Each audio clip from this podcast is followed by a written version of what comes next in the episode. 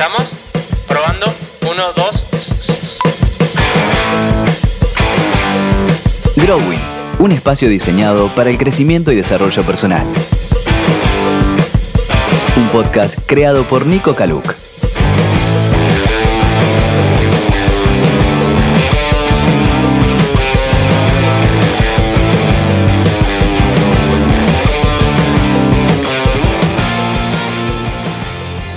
Nuevo episodio de Growing, seguimos con el aprendizaje. Estoy muy contento de estar nuevamente con ustedes en este nuevo episodio.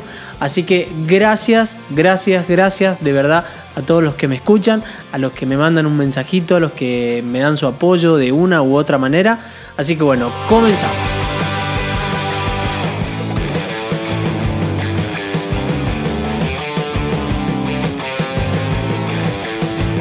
Primero vimos qué es el aprendizaje, la diferencia de aprender y desaprender, y en este episodio vamos a ver cuáles son los enemigos del aprendizaje, esas actitudes o conductas que interfieren en nuestro aprendizaje. Los enemigos del aprendizaje son varios, los vamos a ir enumerando, así que si tenés un papel, si tenés el celu, como a mí me gusta hacer cuando escucho podcast, después los reviso cuando estoy en la noche, me pongo ahí a ver qué pasó, eh, los reviso y se me capitaliza el, aprendizaje o lo que escuché y está bueno ir refrescando los conceptos. Así que bueno, comenzamos. El primer enemigo del aprendizaje es la capacidad de declarar ignorancia. Nos da vergüenza decir no sé. Nos hacemos preguntas como ¿qué van a pensar de mí? Nos cuesta reconocer que hay cosas que no sabemos creyendo que deberíamos saber ese qué van a pensar de mí es eh, cultural, lo vemos como algo negativo. No tenemos forma de aprender cuando no reconocemos que no sabemos. Creer saber envejece y querer saber rejuvenece. El aprendizaje sería como, como una crema anti-age. El segundo eh, enemigo del aprendizaje sería querer tener todo claro todo el tiempo. Este se da cuando cualquier momento de confusión o incertidumbre es evitado a toda costa. No estar abierto a admitir que para llegar a saber pasamos por el no saber, es como un paso intermedio, ¿no? Como una laguna y que para llegar a la luz del conocimiento hay caminos de oscuridad, es como que tratamos de evitar todo eso y queremos llegar al final del túnel, no sé, haciendo una teletransportación, por ejemplo. Tercer enemigo del aprendizaje, no incluir las emociones en el aprendizaje. Las emociones eh, constituyen un aspecto fundamental del proceso de aprendizaje. La disposición a lo nuevo ocurre a partir de la apertura emocional. Si pongo alegría al aprender es muy diferente si el aprender es algo que me genera, por ejemplo, tristeza, aburrimiento. El aprendizaje realmente no va a ser el mismo si yo estoy feliz o estoy aburrido. Cuarto enemigo, no incorporar el cuerpo en el aprendizaje. Cualquier aprendizaje debe corporizarse repitiendo la acción para que quede incorporado, capitalizado, como decía. El proceso de corporizar es el cuerpo haciendo lo que aprendió en sus palabras. Imagínense, por ejemplo, un futbolista de manual. No sería muy exitoso, ¿no? O alguien que hace un curso de manejo solo de teoría o que haga un curso de manejo por Zoom Después lo subimos al auto o al vehículo y bueno, tendríamos un desastre, ¿no? Quinto enemigo, adicción a las respuestas. Nos hicimos adictos a tener la respuesta correcta. Esto es muy cultural. Debemos enamorarnos nuevamente de la pregunta. Esto me encantó cuando, cuando lo estudié, cuando estaba armando. Digo, qué buena frase enamorarnos de nuevo de las preguntas y no de las respuestas. Las preguntas abren caminos, ¿Y por qué decimos que es cultural esto de, la adicción a las respuestas? ¿Cuándo empezó esto? En la escuela nos hicieron adictos a esto cuando... ¿A quiénes premiaban en la clase? Cuando alguien levantaba la mano y decía, bueno, Pedro, Pedro respondía bien, bravo, la maestra nos celebraba, nos ponía una buena nota, ¿no? Entonces, desde chico hemos ido, hemos ido aprendiendo que tener la respuesta correcta es lo que está bien, es lo que nos lleva a, que nos feliciten, a que nos pongan una buena nota.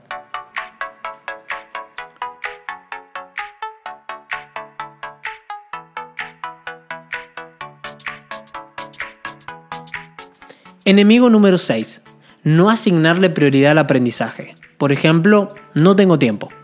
Esto es básicamente cuando decimos frases como la que dije recién, no tengo tiempo, ando a mil, con muchas actividades, lleno de tareas, eh, el mundo no me deja aprender. víctima total, víctima de la rutina. Cuando culpo a otro o a alguien por lo que me pasa, inmediatamente pierdo el poder de hacer algo para cambiarlo. Es como que le entrego todo el control a esa persona. Adquirir maestría o profesionalismo lleva su tiempo. Hay una frase de Daniel Javif que dice, ¿hasta cuándo tengo que forzarme para ser el mejor en lo que quieres? Es un videito que se hizo muy viral. Bueno, él responde, dice sencillo, hasta que lo logres.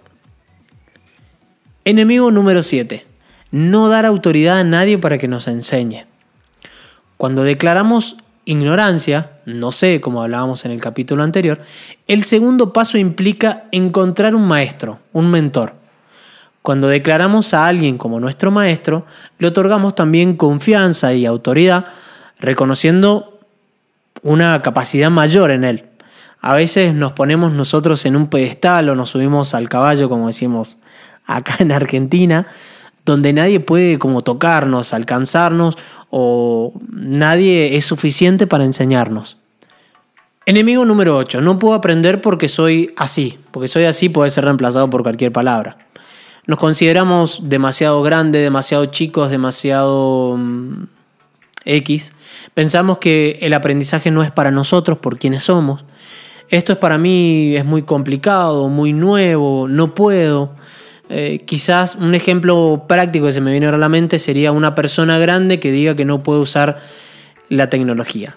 Y acá les quiero contar algo. Cuando eh, empezó la pandemia, eh, que todos tuvimos que aprender a, usar la tecnología, en una de las capacitaciones de, coaching que hice, tenía una compañera que estaba en un mini grupo conmigo, Nancy. Nancy tenía unos 50 años, quizás más, Nancy tuvo que aprender a usar la tecnología, realmente.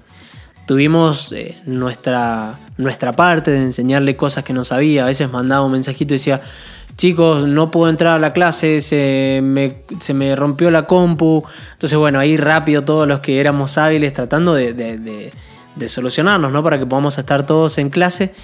Em, tratando de ayudar a Nancy. Fíjate, Nancy, hiciste esto, ¿qué te dice? ¿Qué sale en la pantalla? Haciendo videollamadas con el teléfono. Y bueno, ella tenía todas las intenciones y, todo su empeño puesto en aprender.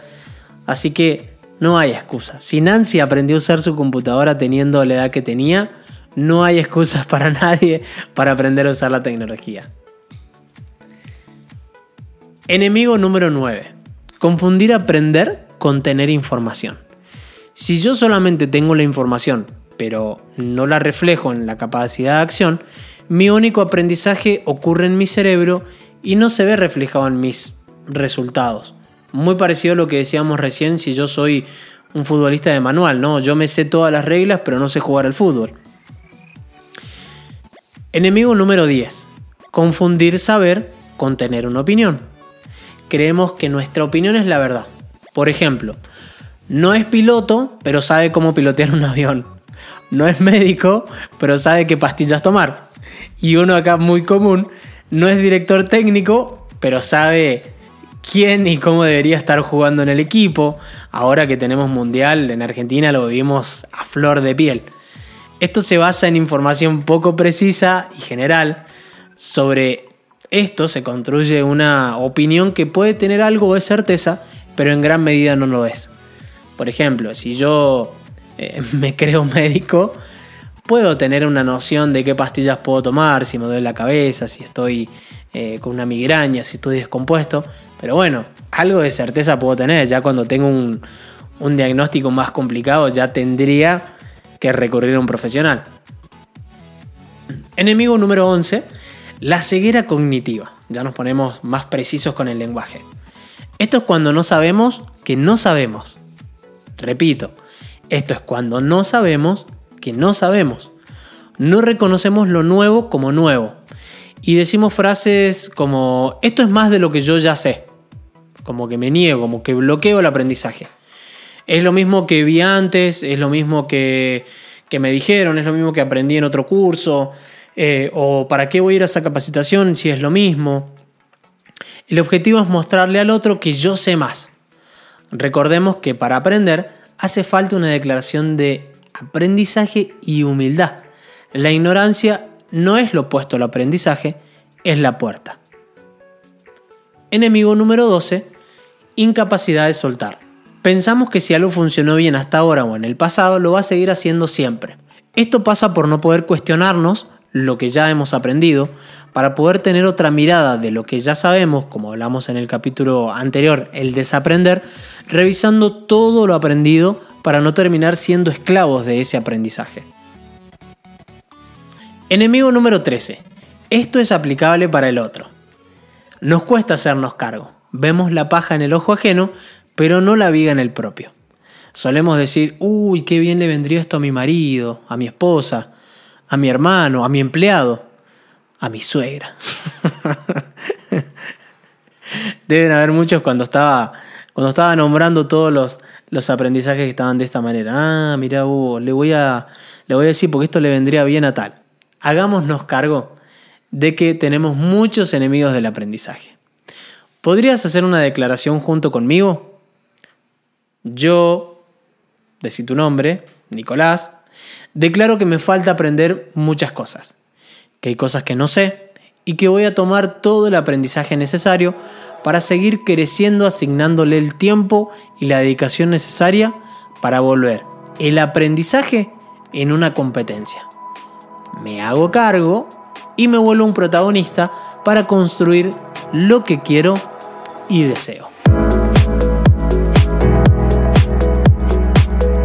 Escuchaste Growing. Si te gustó, compartilo y seguinos. Y si querés que hable de algo en particular, búscame en las redes sociales como Nico Caluc y déjame tu mensaje.